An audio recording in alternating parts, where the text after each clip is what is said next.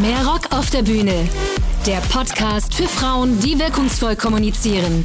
Mit Daniela Bublitz. Herzlich willkommen zu einer neuen Episode von Mehr Rock auf der Bühne, der Podcast für mehr Frauen auf beruflichen Bühnen und für mehr weibliche Redekunst. Ich habe für euch wieder eine tolle Frau entdeckt, die die Bühnen rockt und deren Passion Kommunikation ist. Genauer wertschätzende Kommunikation. Warum ist wertschätzende Kommunikation wichtig? Wie gelingt uns die im Berufsalltag? Und könnte es sogar sein, dass wir mit Wertschätzung die Karriereleiter höher klettern als mit dem berühmten Ellenbogen? Das beantwortet uns heute mein Gast Claudia Marbach. Claudia ist seit mehr als 20 Jahren Trainerin für Kommunikation und Organisation, Keynote-Speakerin. Sie hat mehr als 20 Fachbücher zu den verschiedenen Facetten der beruflichen Kommunikation geschrieben. Und ich weiß, weil ich selbst erlebt habe, sie kann große Bühnen rocken und ist dabei sehr unterhaltsam. Ein großes Hallo geht an dich. Hallo Claudia. Hallo Daniela. Schön, dass du zu Gast bist. Schön, dass du deine Expertise mit uns teilst. Jetzt wollen wir ja natürlich am, am Anfang wissen, wie bist du all das geworden, was ich eben erzählt habe? Was war dein beruflicher Weg? Ich habe vor, gefühlt, würde ich sagen, in einem anderen Leben irgendwann mal als Assistenz gearbeitet. Das habe ich sechs Jahre lang gemacht und habe immer während meiner Assistenztätigkeit festgestellt, dass ich eingeschränkt werde, behindert werde in dem, was ich, was ich tun möchte. Und habe dann irgendwann angefangen, das, was ich gut konnte, also zu kommunizieren, gut organisieren, das an andere Menschen weiterzugeben. Und habe einfach angefangen, am Wochenende, wenn die anderen auf dem Sofa lagen, Trainings zu geben für Assistenzen. Mhm. Und irgendwann habe ich mein erstes Buch veröffentlicht. Das war, glaube ich, damals bei Gabler. Es ging um Konferenzen organisieren. Und dann ging das immer so weiter. Workshops geben, Buch schreiben und damit das unfassbar viel Spaß gemacht hat und ich dann irgendwann einen Job hatte, der mich sehr frustriert hat, bin ich komplett darauf umgestiegen. Wie lange bist du jetzt selbstständig? Verrückt. Ich glaube, boah, seit 30 Jahren. Ich Aha. möchte das gar nicht laut sagen. Wie unangenehm. Ja, du, genau, hast du schon ein Jubiläum. Ja, und ich denke ja dann, wie die Zeit, wie die Zeit vergeht und ich komme ja, gar nicht stimmt. so alt vor. Ja, das stimmt. Ähm, warum ist Kommunikation dein Steckenpferd in all seinen Facetten? Reden wir ja auch noch ein bisschen drüber.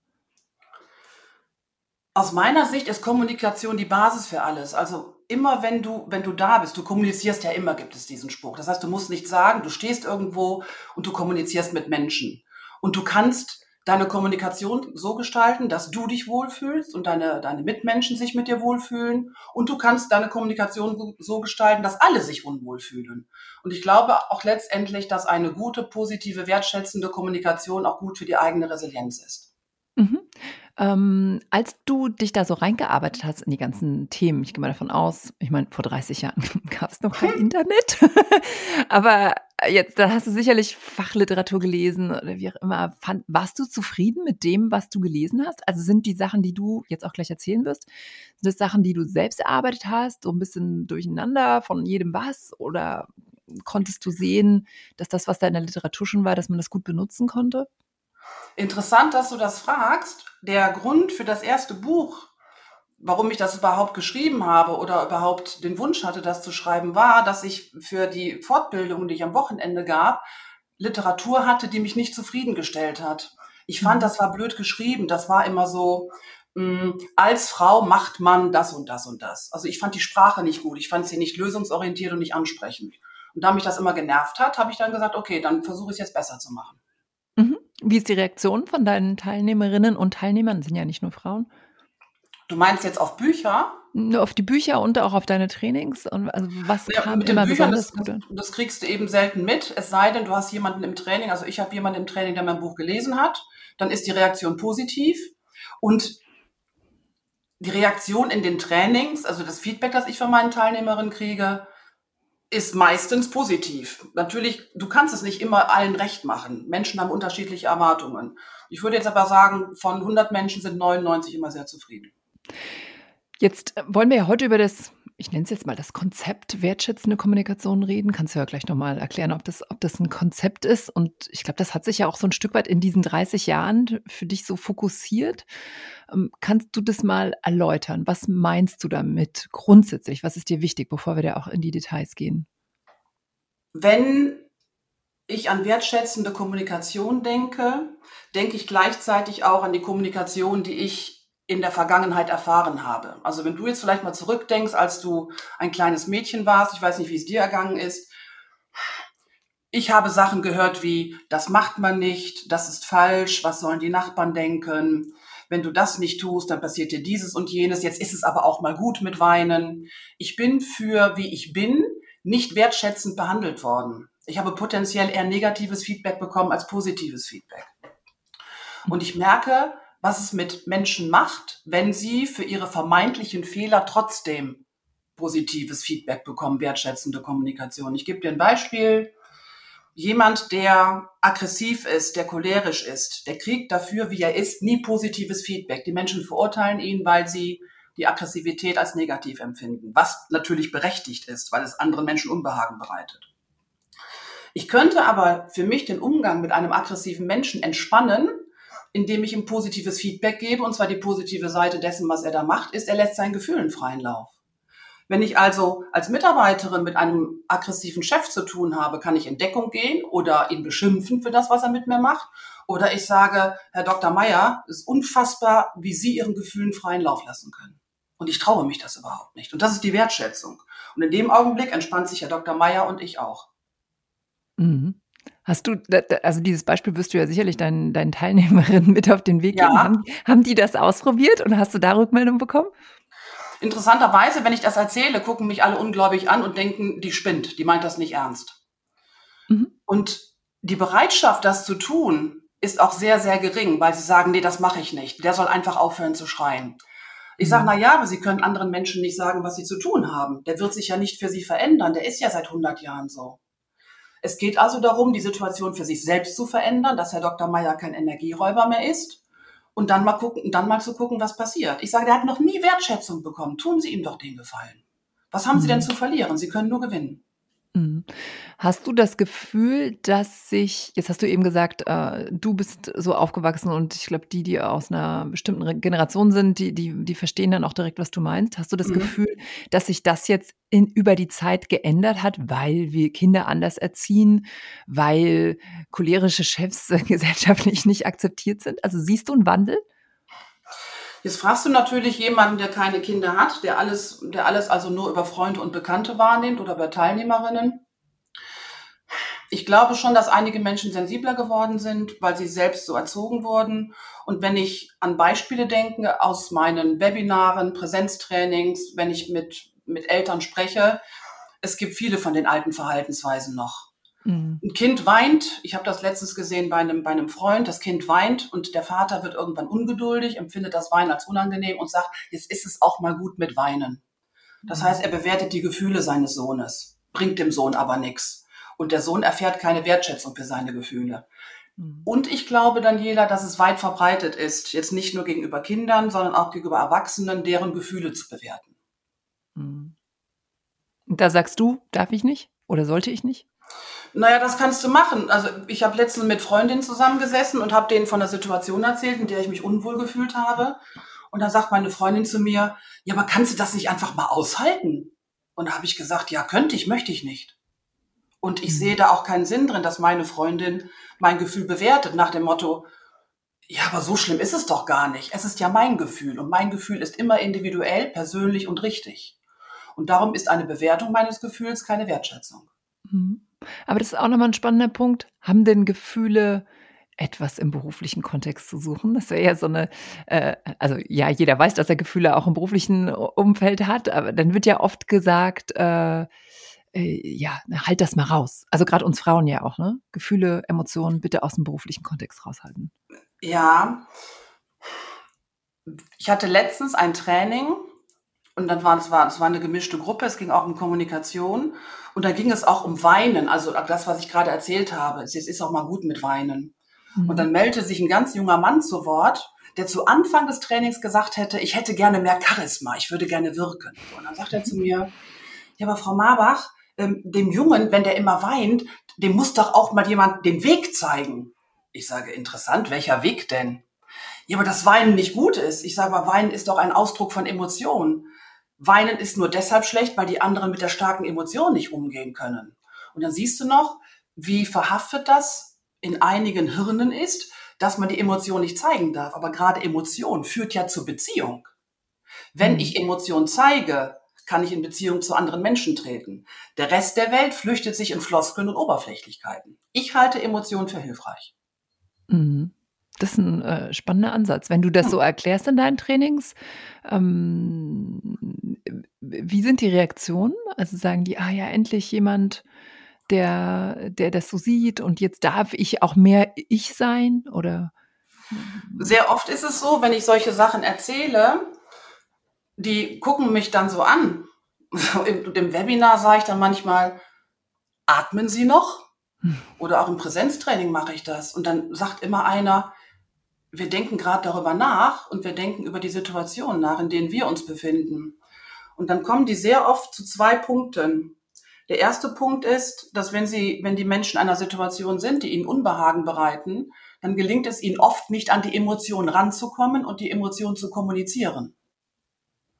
Und die andere Sache ist dann, selbst wenn sie an die Emotionen rankämen, sie könnten sie spüren und kommunizieren, dann trauen sie sich nicht, weil sie nicht trauen, weil sie sich nicht trauen, authentisch zu sein. Weil sie denken, sie geben zu viel Preis. Aber ich glaube, du kannst, du gerade bei Menschen, du kannst ihre Herzen öffnen, wenn du authentisch bist. Mhm. Ja, das stimmt. Lass uns noch mal ein paar Schritte zurückgehen, weil jetzt sind wir schon quasi so, so mittendrin in wertschätzender Kommunikation. Wenn du so in deine Trainings startest, wie, wie fängst du an, dieses Konzept oder diese Art zu kommunizieren zu erläutern, auf dass das die Menschen dann auch umsetzen können?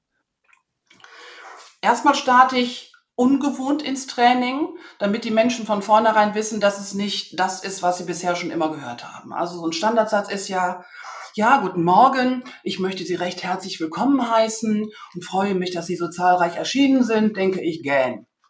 So, und wenn ich jetzt zum Beispiel ein Webinar habe, dann sage ich, ähm, Welcome to the show, ich sende heute aus Düsseldorf. Und dann wissen die Menschen schon, dass es was Besonderes wird. Mhm. Und der Vortrag, bei dem wir uns kennengelernt haben, habe ich ja auch gesagt, guten Tag Frankfurt. Also ich versuche ungewöhnlich einzusteigen und ich sage den Menschen auch, dass es kein Theaterstück ist heute, für das sie ein Ticket gebucht haben. In einem Korrespondenztraining habe ich neulich gefragt, ich sag, sagen Sie so, warum sind Sie heute hier? Und dann sagte Herr Schmitz, ja, ich wollte mir das mal anhören. Ich sage, Herr Schmitz, das ist kein Theaterstück, es ist ein Training. Und je mehr Sie aktiv dabei sind, desto mehr nehmen Sie heute mit. Mhm. So versuche ich, den Menschen klarzumachen, es ist was Besonderes, es geht um Emotionen, du kannst mhm. dabei sein und kannst das Erlebnis, Training, Seminar, Webinar aktiv für dich gestalten. Und wie erläuterst du denn, ähm, also nicht wie, wie du es genau im Training machst, sondern was sind deine, deine Inhalte? Also ohne dass wir jetzt natürlich ein, ein Training heute hier in diesem Podcast haben, aber wa, was ist dir wichtig, was ähm, deine Teilnehmerinnen und Teilnehmer mitnehmen oder was möchtest du jetzt heute auch den, den Zuhörern mitgeben? Was ich zu Beginn mache, bevor wir kompliziertere Sachen machen, also Konfliktgespräche, schwierige Situationen am Arbeitsplatz zu besprechen, es geht um diese tägliche wertschätzende Kommunikation. Also wenn ich jetzt aus dem Haus gehe hier und ich treffe am Mülleimer einen Mitbewohner, dann sage ich Guten Morgen, Bernd. Ich formuliere einen ganzen Satz und Bernd sagt dann manchmal nur Hallo. Und ich finde, das ist so schade, das ist so unnötig. Und ich halt, und ich plädiere immer dafür, in ganzen Sätzen zu sprechen. Es ist guten Morgen, es ist nicht morgen.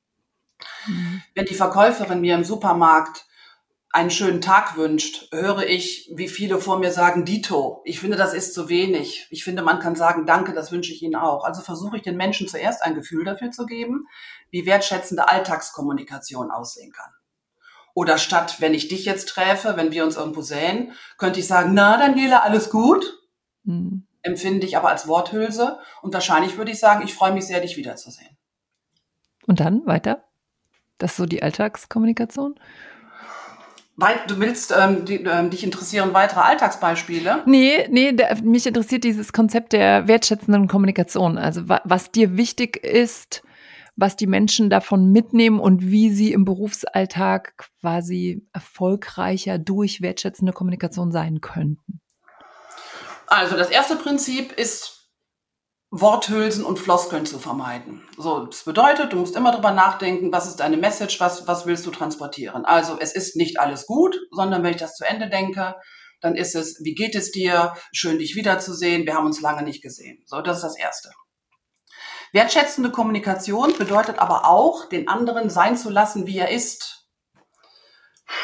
Wenn ich jetzt zum Beispiel etwas sehe, was mein Mann macht oder was eine Freundin macht, dann kann ich das, was meine Freundin tut, was ja meine Freundin auch bei mir gemacht hat, dann kann ich das verurteilen oder aber ich akzeptiere und respektiere eine andere Meinung. Es geht nicht immer darum, andere Menschen von der eigenen Meinung zu überzeugen. Und wenn ich in eine Situation gerate, bei der ich denke, oh, jetzt sind wir unterschiedlicher Meinung, was ich mit meinem Mann Christian ja häufiger habe, dann haben wir das früher zu Ende diskutiert und das ist oft nicht gut ausgegangen. Und mittlerweile sage ich, Schatz, ich höre, was du sagst, ich verstehe, was du sagst und ich bin anderer Meinung. Und das finde ich wertschätzend. Es, ich signalisiere ihm, das, was du sagst, ist alles in Ordnung und ich sehe das anders.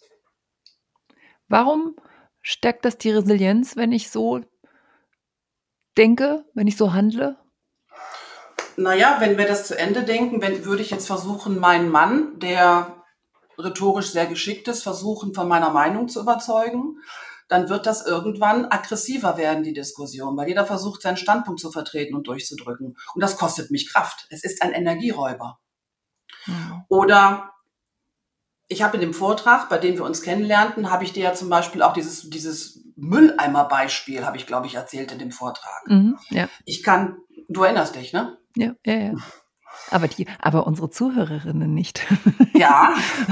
So, also wir haben, wir haben ganz viele Jahre lang dieses Mülleimer-Beispiel gehabt. Also ich sage zu meinem Mann, ich sage, Christian, bist du gleich so lieb und äh, nimmst den Müll mit runter, wenn du, wenn du runtergehst?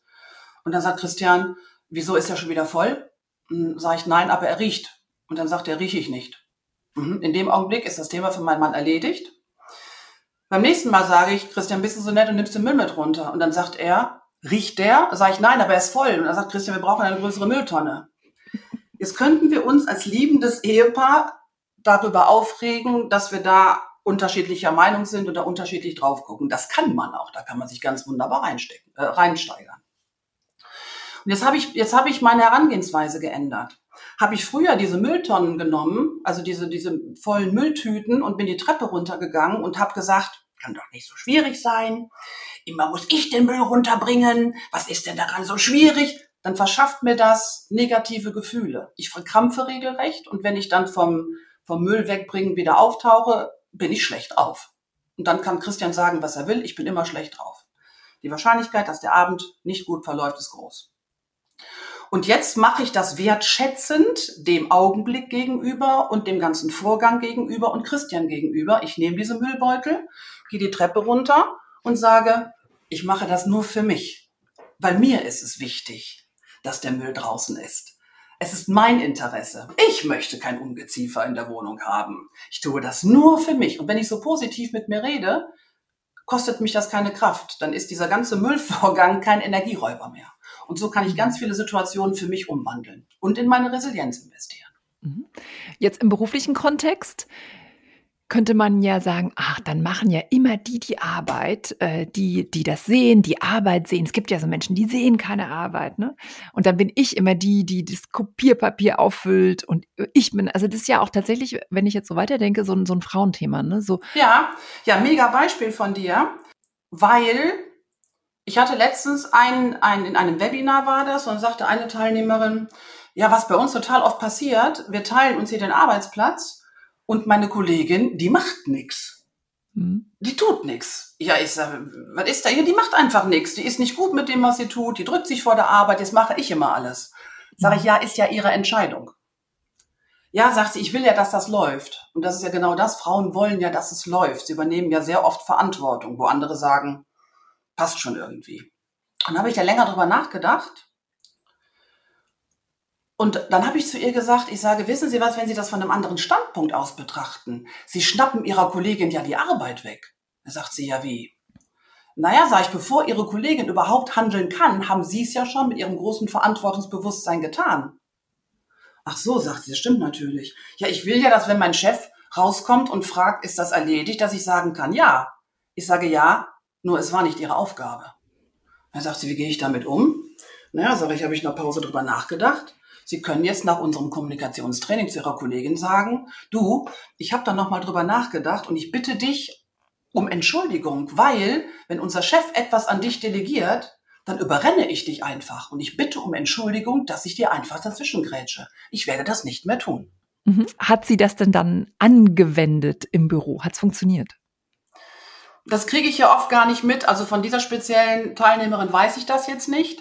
Ich kriege das nur dann mit, wenn die, wenn die Damen und Herren nochmal wiederkommen und erzählen, dass, sie, dass die Tipps zu was geführt haben. Sie hat gesagt, okay, ich denke mal drüber nach, dann mache ich das vielleicht. Mhm. Es ist ja relativ verbreitet, dass Menschen sich oft nicht trauen, Neues auszuprobieren, weil sie denken, ja, funktioniert sowieso nicht. Ich habe ja schon alles, ich habe ja schon alles probiert. Haben sie nicht. Und ich würde jeden motivieren wollen, mal was Außergewöhnliches zu probieren und vielleicht führt das ja dann zum Erfolg. Mhm. Du hast eben auch gesagt, Wertschätzung bedeutet, dass ich jemanden so nehme, wie er ist. Ja. Und tatsächlich glaube ich, haben wir ja alle eher das Gefühl, dass wir ständig Leute ändern wollen. Ne? Also wenn die in die Firmen kommen, dann wollen wir, dass sie so und so ticken und so und so. Dann kriegen sie auch Trainings dafür, dass sie dann so ticken, wie wir sie haben wollen. Ja, richtig. Ähm, ja, warum glaubst du, ist es richtiger, jemanden zu nehmen, wie er ist? Für Menschen gilt es, wie wahrscheinlich auch für Produkte, what you see is what you get. Und zu hoffen, dass man jemanden grundsätzlich verändern kann, ist fast unmöglich. Also jemand, der pedantisch ist, der wird immer pedantisch bleiben. Dem hilft es auch nicht, wenn jemand sagt, jetzt chill doch mal, jetzt mach dich doch mal locker, der weiß überhaupt nicht, wie das geht. Mhm. Und ich glaube auch, dass wenn du Menschen in dem unterstützt, wie sie sind, dass du alles von ihnen haben kannst. Ich hatte mal ein schönes Beispiel, da sagte jemand zu mir, ja, wenn ich jetzt zum Beispiel, ich verschicke einen Entwurf für eine Broschüre, war jemand im Marketing.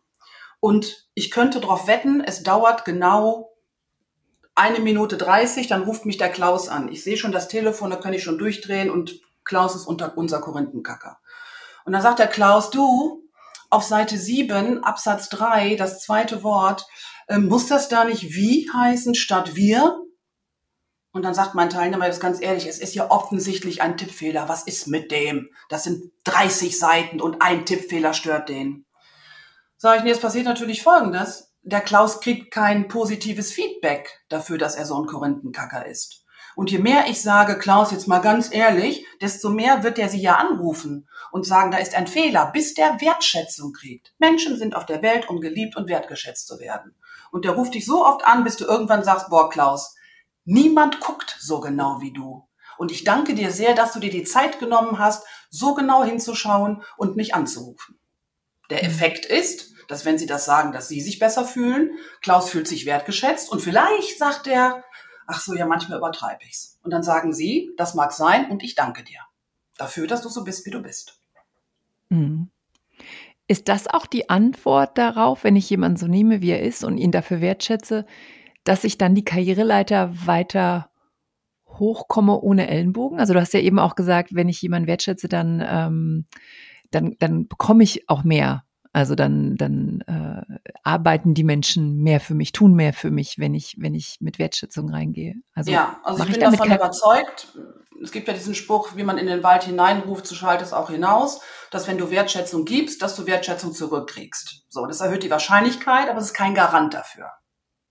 Mhm. Dass diese Ellenbogengesellschaft funktioniert, das wissen wir ja. Ich glaube nur, mit Ellenbogen nach oben zu kommen, ist anstrengender und kräftezehrender und macht unglücklicher. Und du kannst mit Wertschätzung und Respekt und Anerkennung kannst du auch die Karriereleiter hochklettern. Und es ist für dich nicht so anstrengend. Das glaube ich. Ich glaube, du tust mehr für dich. Ich glaube, dass es ein Donald Trump wesentlich schwerer hat als jemand, der partnerschaftlich versucht, Karriere zu machen. Jetzt könnte dann aber sofort wieder im Raum stehen und jetzt gehen wir mal schon in Richtung mm, Tipps für Frauen. Mhm. Ah ja, das ist so typisch Frau, das ist so sehr weich, ähm, das ist nicht harter Hund, ja. Katze. Irgendwie.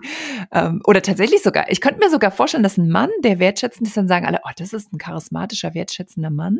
Ja. Aber bei einer Frau würde man dann vielleicht sagen, ach, guck mal, ne, die will wieder, dass jedem gut geht, typisch Frau. Äh, so, so kann die nie äh, Vorstandschefin werden. Und schönes Beispiel auch, wenn ah. Frauen nicht so äh, wenn Frauen eher auch, ich, ich sage jetzt mal, einen Tick gemeiner sind, dann sagen die Menschen auch, finde ich total spannend, ja, die ist auch Vorstandschefin und dann muss die auch so sein. So, ist ja wohl klar. Da oben ist echt ein harter Wind, ja. rauer Wind. So, die muss das. Sonst, das ist halt das Jobprofil, ne? Was sagst ja. du dann? also das, das, das, was du beschreibst, ist ja genau die Gratwanderung, die wir beide wahrscheinlich auch gehen bei uns im Job. Also, wenn ich jetzt in einem Training bin und ich bin selbstbewusst, also ich empfinde mich als, als einen selbstbewussten Menschen. So. Mhm. Und ich habe sehr viele Herren im Training.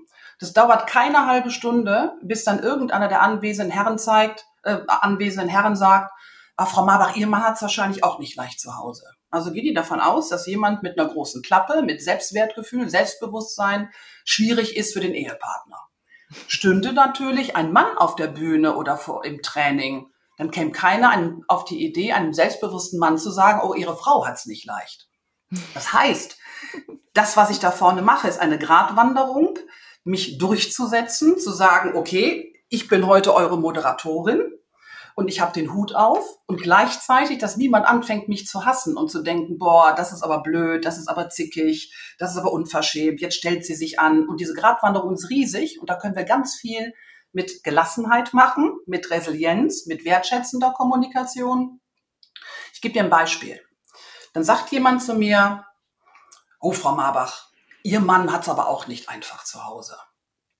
Jetzt könnte ich darauf ja genervt reagieren. Ich kenne solche Angriffe ja.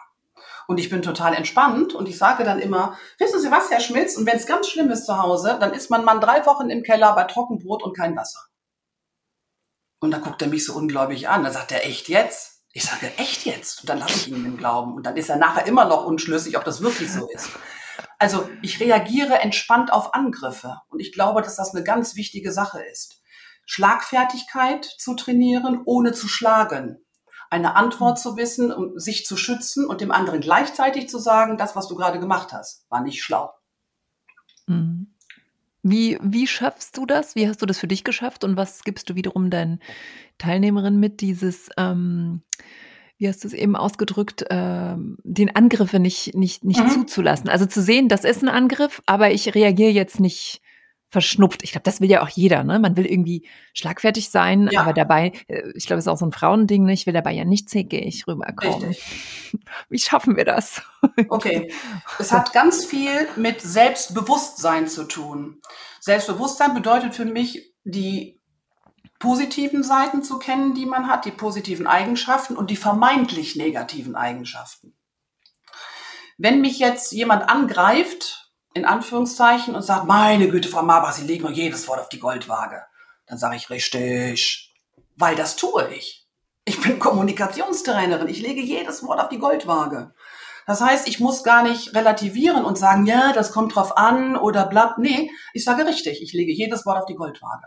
Das ist total entwaffnend und gibt mir ein gutes Gefühl und der andere ist ähm, entwaffnet. Da kommt ja nichts mehr. Oder jemand, ich war letztens beim Fischhändler und dann sagt der Fischhändler zu mir, Sie sind aber anspruchsvoll. Ich sage, danke, dass es Ihnen auffällt. Ich bin anspruchsvoll.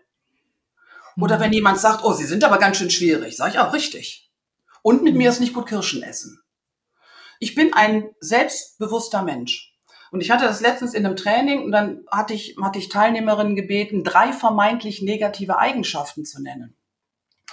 So, dann hatten die ein bisschen Zeit und dann sage ich, mögen Sie diese Eigenschaften mit mir teilen? Und sagte eine Teilnehmerin, ja, ich bin emotional. Sage ich, und das halten Sie für negativ? Ja.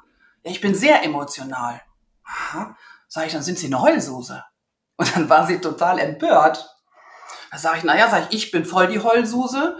Ich heule, ähm, wenn Catherine Heigl den, den Partner nicht kriegt, wenn ein Hund im Film stirbt, wenn jemand eine Goldmedaille bekommt. Ich sage, ich heule andauernd, ich bin voll die Heulsuse. Ja, sagt sie, ich weine auch schnell. Ich sage, sind Sie jetzt eine Heulsuse oder nicht? Dann sagt sie, ja, okay, ich bin eine Heulsuse. Ich sage, und in dem Augenblick, wenn Sie das akzeptiert haben, sind Sie unangreifbar. Wenn dann jemand sagt, Lara, du heulst bei jedem Scheiß, dann können Sie sagen, ich weiß, ich bin voll die Heulsuse.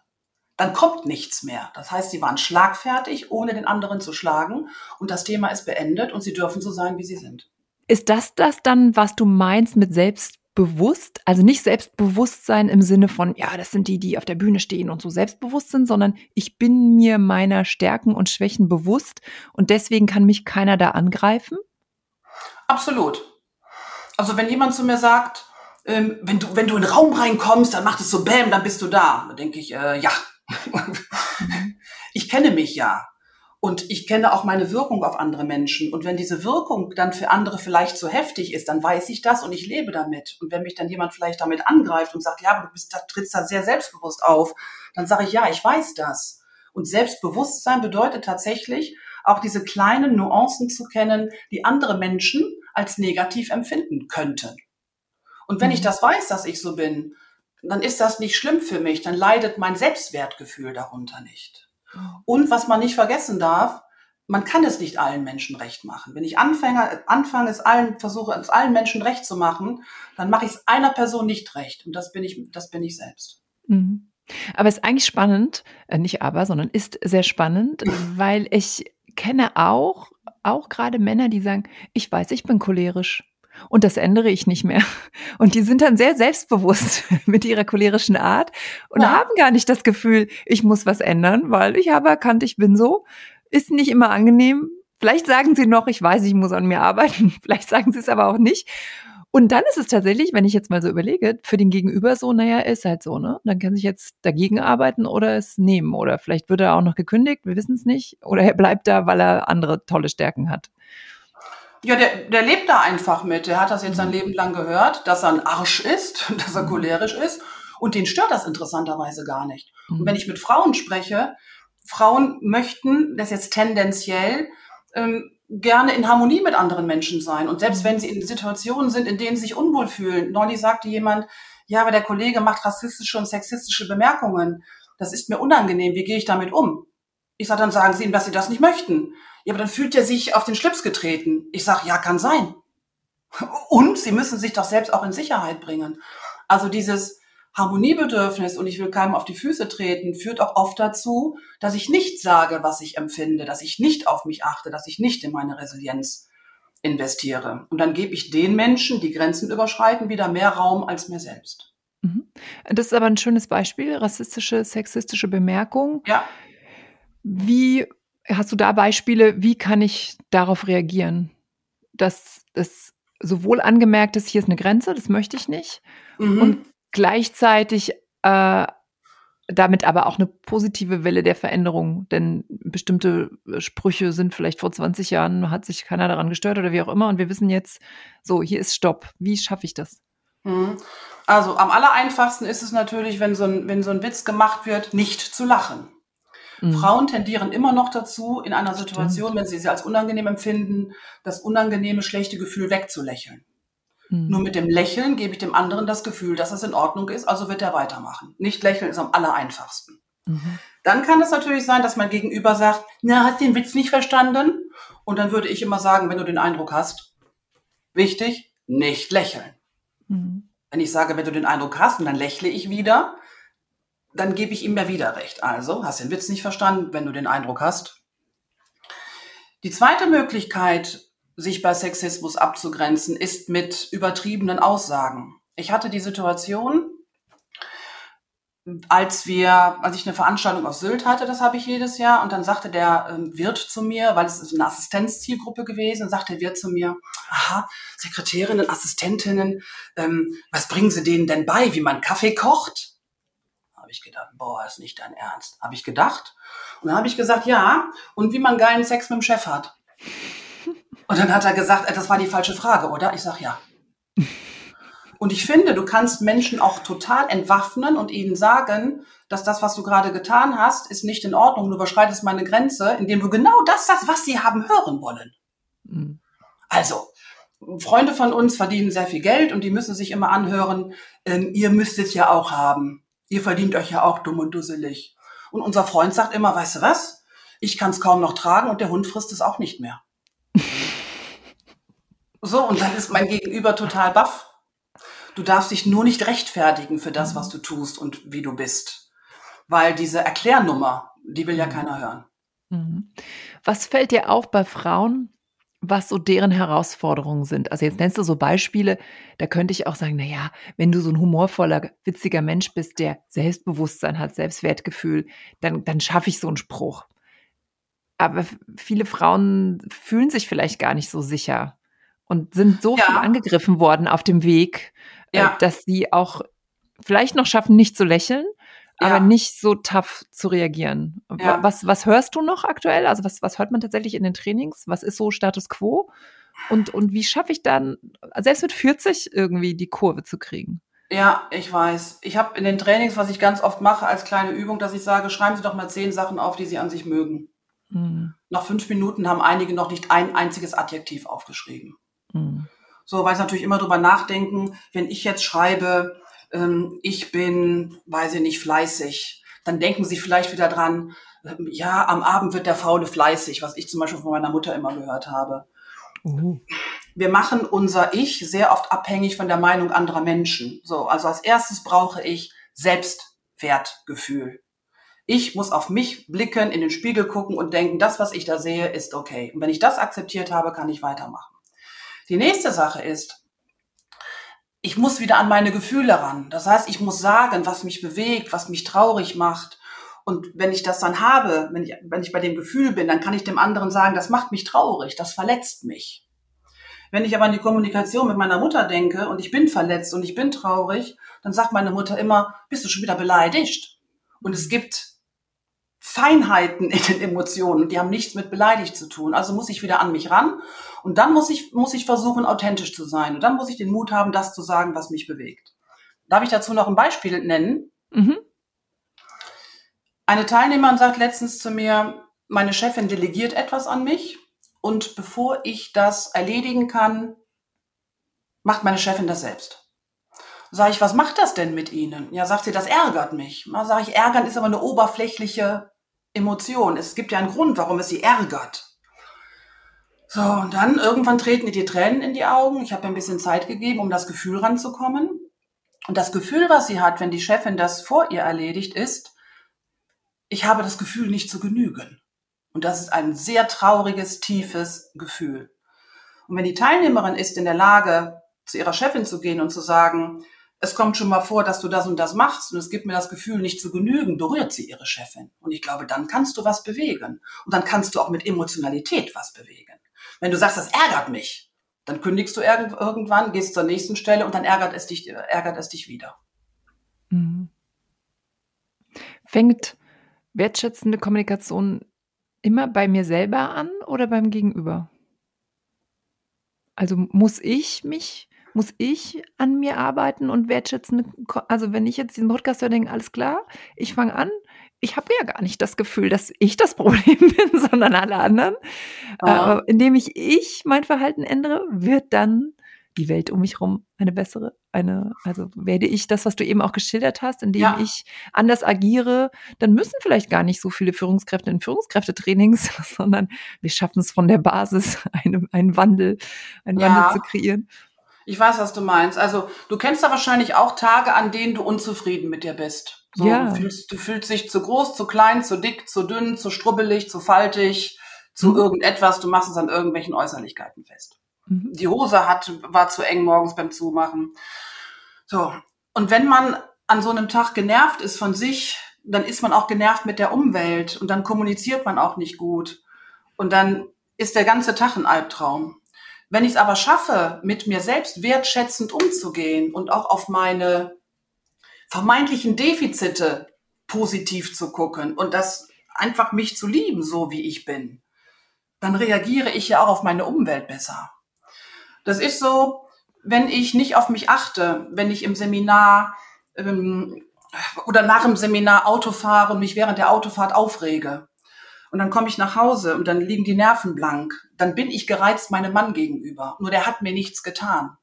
Wenn ich aber wertschätzend zu mir bin, wenn ich den Blick auf die anderen verändere, wenn ich den Straßenverkehr nicht an mich ranlasse, dann komme ich nach Hause und habe keinen Stress mit meinem Mann. Also ich bin sicher, dass die Wertschätzung bei dir selbst anfängt, dass du auf dich achten musst und wenn du das tust, kannst du anderen gegenüber auch einfacher wertschätzend sein. Mhm. Ja.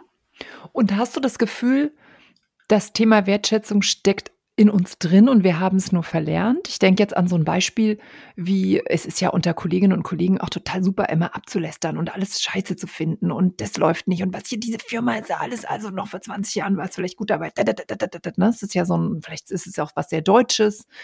Ähm, haben, äh, und dann haben wir das Gefühl, es ist so ein, so ein Gemeinschaftsgefühl, wenn wir alle gemeinsam uns böse aufregen, aber so wie du ja schilderst, am Ende bringt es mir ja nichts, weil ich bin voller negative Gefühle.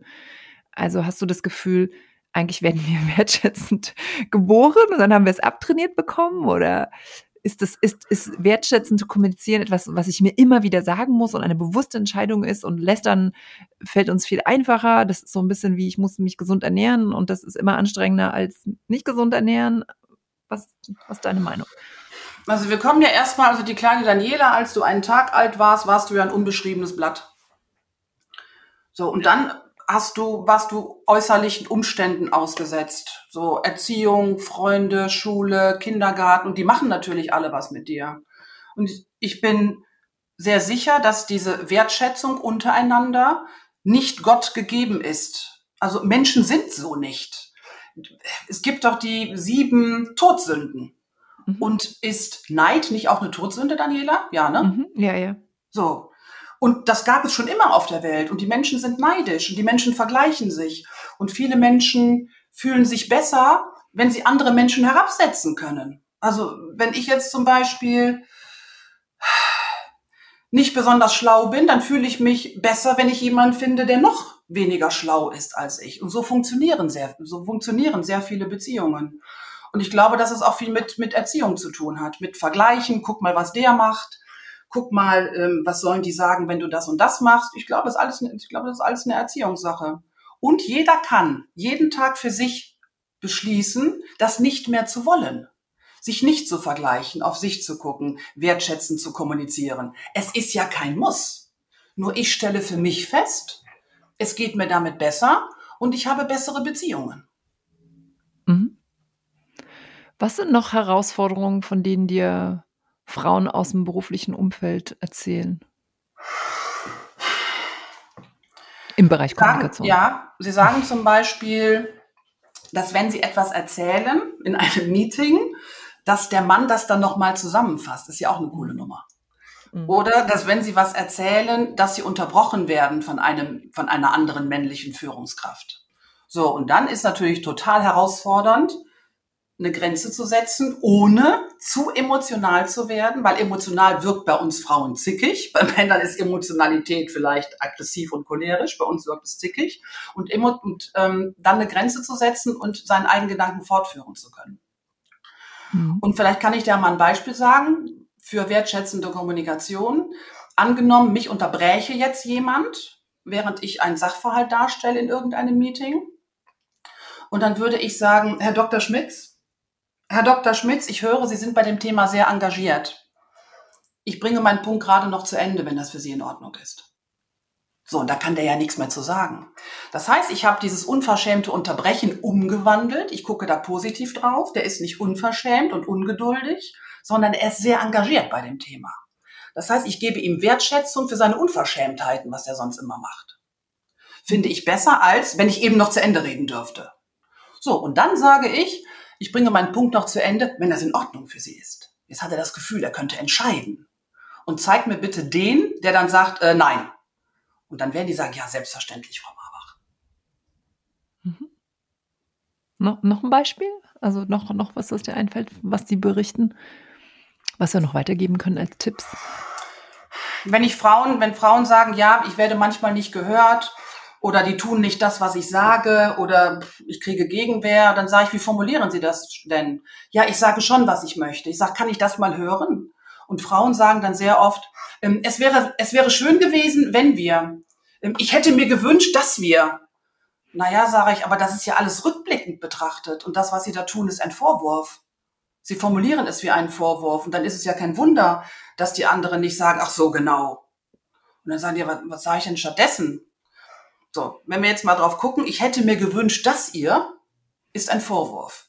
Schöner fände ich, wenn man sagen würde, mir ist für die Zukunft wichtig, dass wir gemeinsam an einem Strang ziehen. Mhm. Also in die Zukunft blickend und nicht vorwurfsvoll und nach hinten blicken. Und natürlich auch weniger Konjunktive. Ne? Es wäre schön gewesen, ich hätte mir gewünscht, dass wir.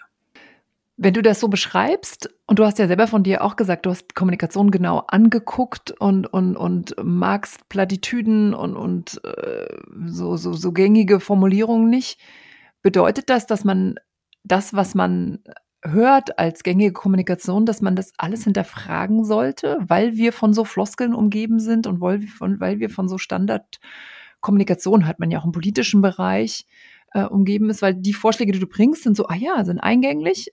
Mhm. Und man merkt aber auch, äh, ja, da hat sie, da, da hat sie was umgewandelt. So, es ist dieses, äh, ich hätte mir gewünscht, das haben wir wahrscheinlich alle irgendwie, keine Ahnung, von unserer Mutter gehört. Mhm. Und dann machen wir das später auch. Also das heißt ja, wir müssen uns umprogrammieren. Ist es so? Also hast du dich auch bewusst umprogrammiert und musst es auch irgendwie täglich? Ja, also ich muss jetzt umprogrammieren. Das hört sich jetzt an, als wäre das total schwierig. Ich würde empfehlen, einfach eine größere Sensibilität zu, ähm, für mhm. Kommunikation, für Sprache zu entwickeln, einfach wachsam zu sein. Und ich sage das zum Beispiel in meinen Korrespondenztrainings immer. Ich sage, es ist total einfach, anders zu sein als alle anderen. Sie müssen sich nur trauen. Also statt zu schreiben, in der Anlage übersenden wir, kann man doch auch sagen, Dankeschön, dass Sie uns die Schulung Ihrer Kolleginnen anvertrauen. Und jetzt sind wir schon wieder bei Danke und Anvertrauen mit positiven Wörtern. Mhm. Die Menschen denken sehr häufig, dass wenn sie das machen, was andere machen, dann machen sie nichts verkehrt. Mhm. Sie machen nur leider auch nichts richtig. Das heißt, ich werde einfach mal mich trauen müssen, anders zu sein. Ich kann dir mal eine typische Floskel sagen, wenn ich mit meiner Familie am Tisch sitze und es sind so ein, zwei Sekunden Stille und dann sagt mein Vater, ja, ja, so jung kommen wir nie wieder zusammen. Der macht ja nichts falsch, aber das ist auch nicht richtig und du kommst aus diesem Kommunikationsloch nicht mehr raus. Mhm. So, und von da bin ich kein großer Fan von Floskeln und motiviere immer meine Teilnehmerinnen und Teilnehmer im Korrespondenztraining und auch im, im Rhetoriktraining, sich etwas zu trauen und besonders zu sein. Und immer dran zu denken, du kannst es nicht allen recht machen. Hm, das, das ist nochmal ein guter Satz. Thema weibliche Rhetorik, darauf würde ich gerne noch mhm. eingehen. Ich bin ja mit diesem Podcast auf der Suche nach der weiblichen Rhetorik, die, so wie du ja auch schon festgestellt hast, als du diese ganze Literatur gelesen hast, mhm. nicht zufrieden warst. Und ich bin auch nicht zufrieden mit dem, was wir so hören. Es wird den Frauen gesagt, ihr müsst so reden oder ihr müsst das machen mhm. und damit durchsetzungsstark. Jetzt mit deinen 30 Jahren Erfahrung. Mit Entschuldige bitte, wenn du das bitte auslassen könntest. ja, das ist ja eine, eine Wertschätzung. So. Äh, mhm. Schönen Dank auch.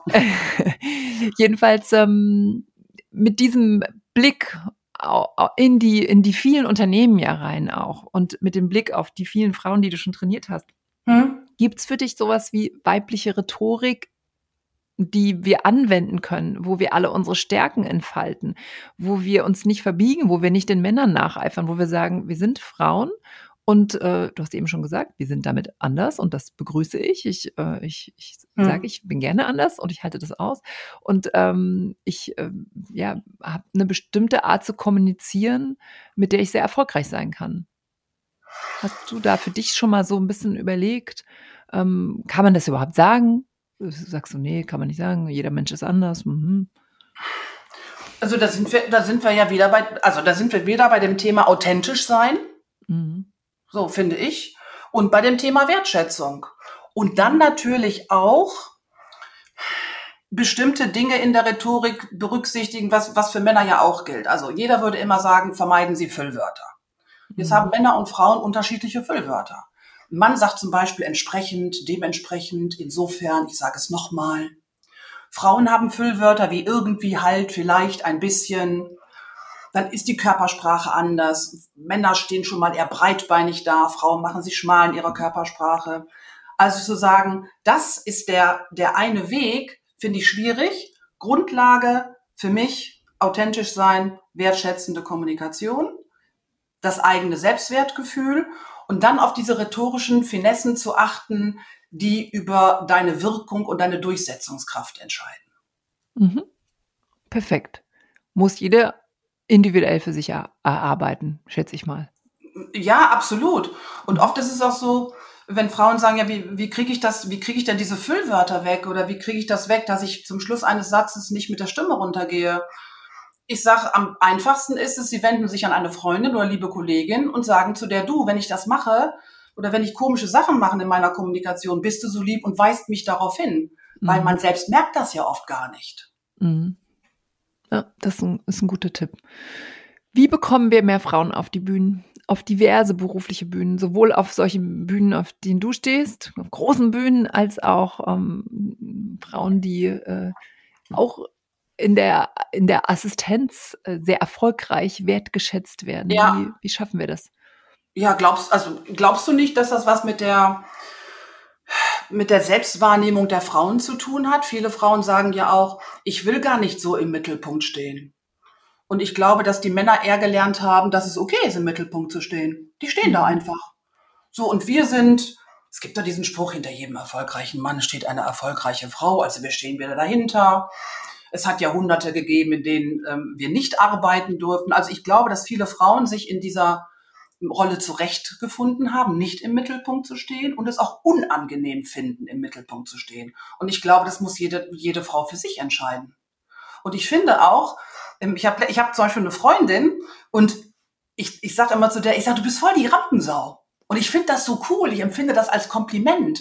Und ich mhm. finde das toll, wenn jemand so macht, so, bumm, bam, hier bin ich.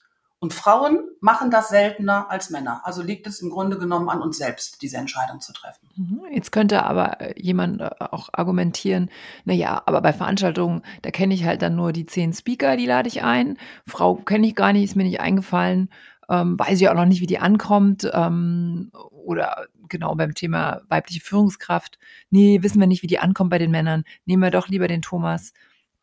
Also das eine ja, ist was für dich selber.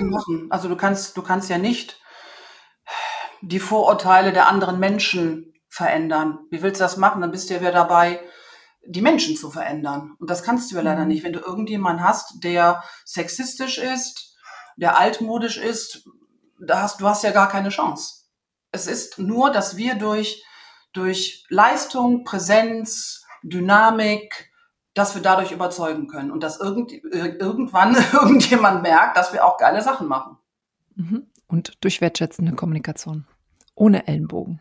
Mit ja, Stärken. auch. Und durch ausreichend Selbstbewusstsein und durch die Bereitschaft, auf der Bühne zu stehen, die Bühne zu rocken und nicht die ganze Zeit drüber nachzudenken, wenn ich das jetzt sage, was denken die anderen von mir. Mhm. Ist dir zum Schluss noch was wichtig in unserem Podcast nach draußen? Ein, eine Botschaft, eine ja. Motivationsbotschaft nach draußen zu geben. Ja, mir ist eben, als du mich fragtest, ob es so eine weibliche Kommunikation oder Rhetorik gibt, habe ich eine Sache nicht erwähnt, und zwar, was ich oft feststelle, dass Frauen auf eine Frage mit einer Frage antworten, statt mit einer Aussage. Und das lässt sie unsicher wirken. Mhm. Wenn ich jetzt zum Beispiel mit mehreren Damen weggehe und dann kommt der Kellner und sagt, was darf für sie zu trinken sein, dann gibt es immer jemanden, der sagt, Weißweinschorle?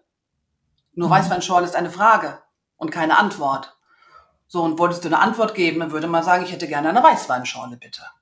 Das wäre ein ganzer Satz, wertschätzend dem Kellner gegenüber und man würde verstanden. Und so, solche kleinen rhetorischen Finessen gibt es immer und immer wieder. Mhm.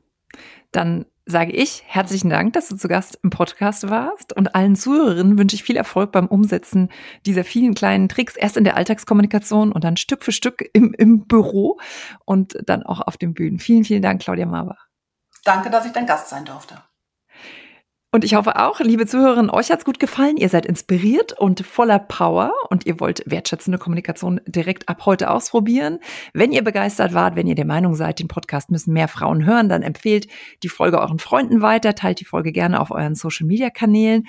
Und wenn ihr der Meinung seid, wir brauchen mehr Rock auf der Bühne und das muss eine große Bewegung werden, bei der sich Frauen gegenseitig unterstützen, dann abonniert den Podcast, gebt der Episode heute fünf Sterne, schreibt mir gerne eure Kommentare hier oder auf Instagram, auf LinkedIn und wenn ihr noch ein tolles Female Role Model kennt, dann her mit dem Namen. Wir wollen von ihr lernen. Und ich sage wie immer zum Schluss, Ladies, let's get loud. Das Ganze wertschätzen. Danke nochmal, Claudia. Tschüss. Mehr Rock auf der Bühne wurde euch präsentiert von Robert Spaceship, dem Podcast-Netzwerk. Wollt ihr Werbung schalten oder Sponsor werden? Einen eigenen Podcast produzieren? Das Team von Robert Spaceship unterstützt euch gern. Alle Infos und noch mehr tolle Podcasts findet ihr auf www.robertspaceship.com.